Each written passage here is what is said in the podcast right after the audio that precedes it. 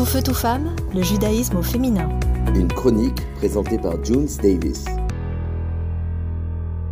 Bonjour à tous, aujourd'hui nous allons aborder le sujet comment intégrer HM dans sa vie. Pour ce nouveau podcast, je me suis dit que ce serait hyper sympa de vous partager les astuces pour mettre HM à Kadosh Baruch dans notre vie.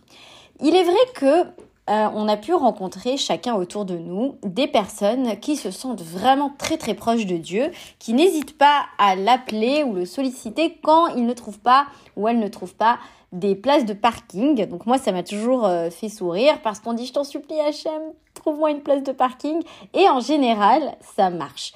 Donc ces personnes peuvent être très euh, spirituelles et pas forcément pratiquantes et vous avez à contrario des personnes très pratiquantes mais qui ne sont pas du tout spirituelles. C'est vrai que l'idéal ce serait d'être les deux, mais nous savons tous que nous sommes un peuple un peu plus compliqué que ça.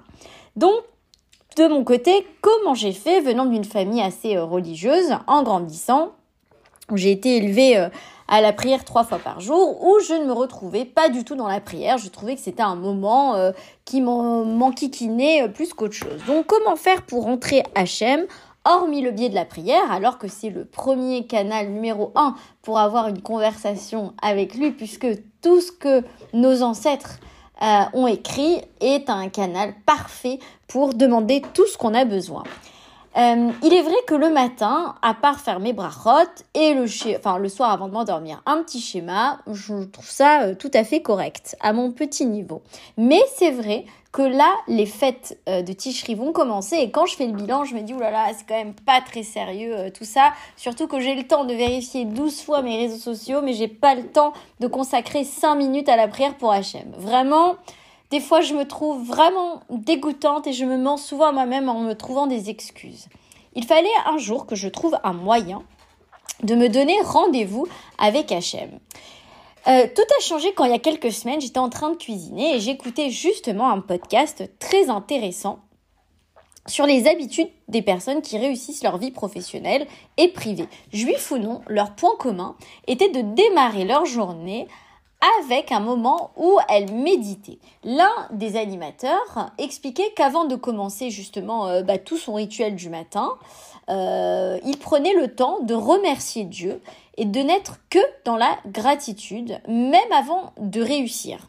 En agissant ainsi, ils voyaient plus clair dans leur objectif de la journée et arrivaient à mieux gérer leurs émotions.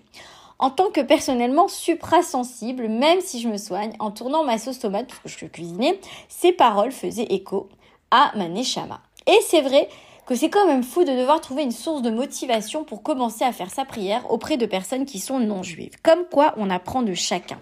À partir d'aujourd'hui, je me suis dit qu'il fallait mettre un moment de prière time, prière time, et même qui dure trois minutes, c'est le plus important, c'est de donner rendez-vous à Dieu. Donc voilà, je vous embrasse à tous et j'espère que ce petit podcast vous aura aidé dans votre quotidien. Tout feu, tout femme, le judaïsme au féminin.